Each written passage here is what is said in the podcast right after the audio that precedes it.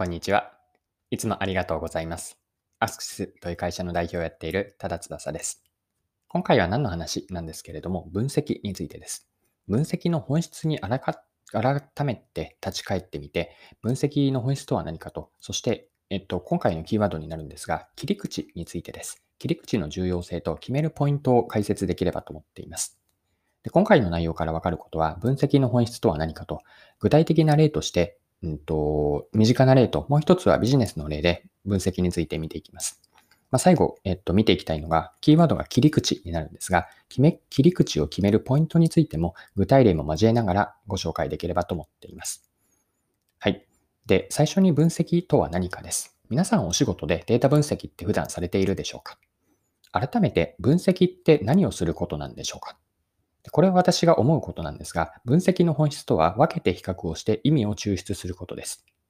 もう一度言うと、分けて比較をして意味合いを抽出することなんです。これが私が思う一番シンプルに表現できている分析の本質かなと思ってるんです。まあ、特にこれはビジネスを想定してなんですが、分析に目的、分析の目的に沿った比較をして、比較から意味合いを見出していくんです。で、ここで言ってる意味合いとは何かというと、意思決定とかビジネスでのアクション、実行への示唆や提言を指しています。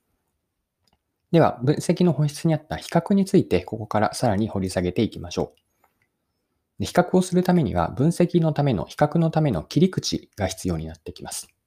で切り口とは何かなんですけれども、切り口のイメージを共有するために、身近な例で、そうですね。では、えっと、果物のリンゴを分析するという、えっと、例を取ってご説明していきますね。で、分析のために切り口が必要であると言ったんですが、リンゴに対する切り口とは何かなんですけれども、ざっと今思いつくものを順番に挙げていきます。で、大きさ、重さ、色、あとは新鮮さとか味の甘さですね。甘さを分解すると糖度とか酸度になっていくんですが、こうした味覚の部分、あと硬さとか、あとリンゴの種類ですね。リンゴには富士とか津軽といったような種類があるので、以上のようなえっと、ものが切り口としてリンゴを比較するためのこう道具というか着眼点になっていくんです。で、えっと、今のリンゴの話を少しビジネスの話に寄せてみると、分析の目的を美味しいリンゴを選ぶとしたらどうなるでしょうかどうなるかというのは、えっと、重視する切り口、今挙げたような大きさとか重さ、色とと言ったんですけれども、その中から美味しいリンゴを選ぶための切り口、重視する切り口は何になるかなんですね。で、先ほど挙げたリンゴを分析する切り口の中で、美味しいリンゴを選ぶための切り口というのは、例えば3つ選んだとします。新鮮さ、甘さ、硬さです。で、このように分析では無数に考えられる切り口、まあ、先ほど、えっと、7つくらいかな、挙げたかと思うんですけれども、その中の全部をこう闇雲に切り口を使って分析をするのではなくて、あくまで目的に沿った切り口を選んで比較をして、そこから意味合い、示唆とか抽出をする。今回の例で言うと、美味しいリンゴはこれですとなぜなら、この切り口を比較して、こういう結果になったので、このリンゴが美味しいと思いますといったような示唆まで出していくんです。まあ、これがビジネスにおいて、まあ、身近な例で、ビジネスではなくリンゴの例だったんですけれども、切り口の例です。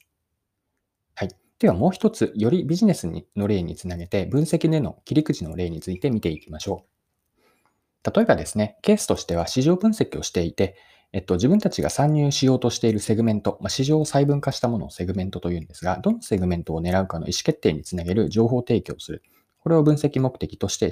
今から話を進めます。で、マーケティング戦略での市場分析なんですね。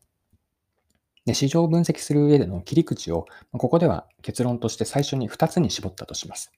そのプロダクトの価格帯とプロダクトの独自性ですね。独自性というのはどれだけ再化されているか。この価格帯と独自性の2軸をとって、市場を細分化してで、その細分化した中からこの市場を狙おうと意思決定につなげる。これをデータ分析の位置づけと捉え、位置づけとします。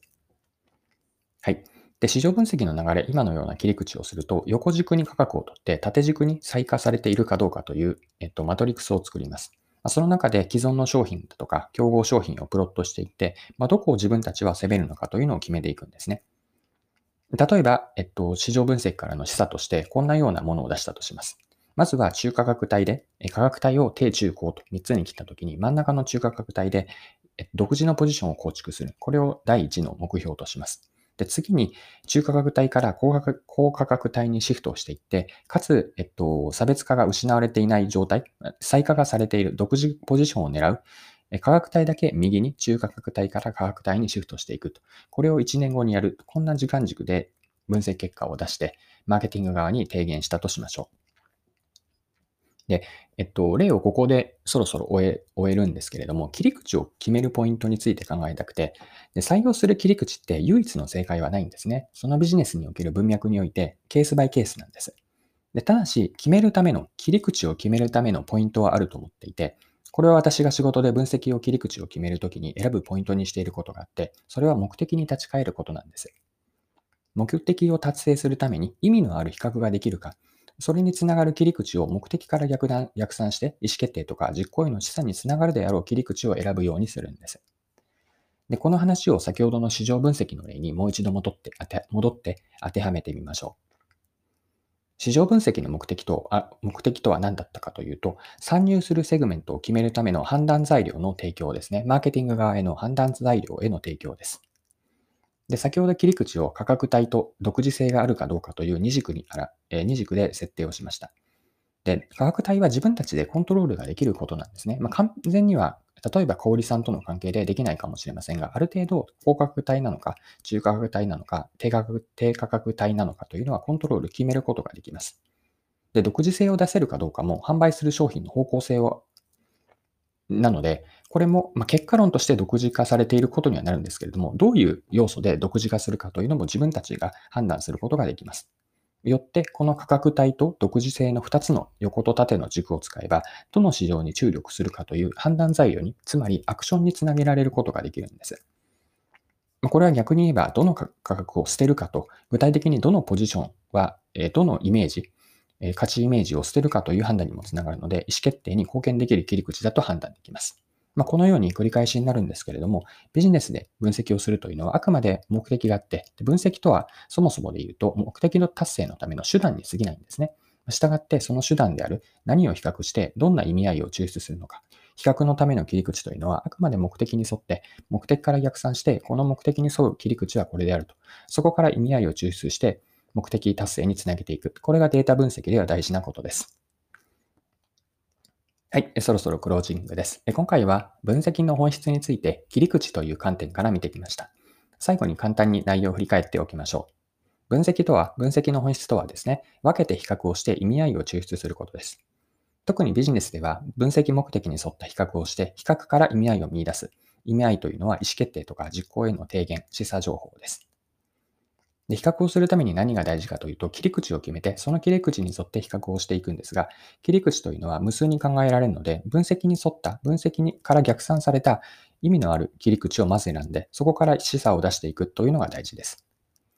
で、これはそのまま切り口を決めるポイントになっていて、目的を達成することができるかどうか、目的から逆算して意思決定とか実行につながるであろう切り口を選んでいくといいでしょう。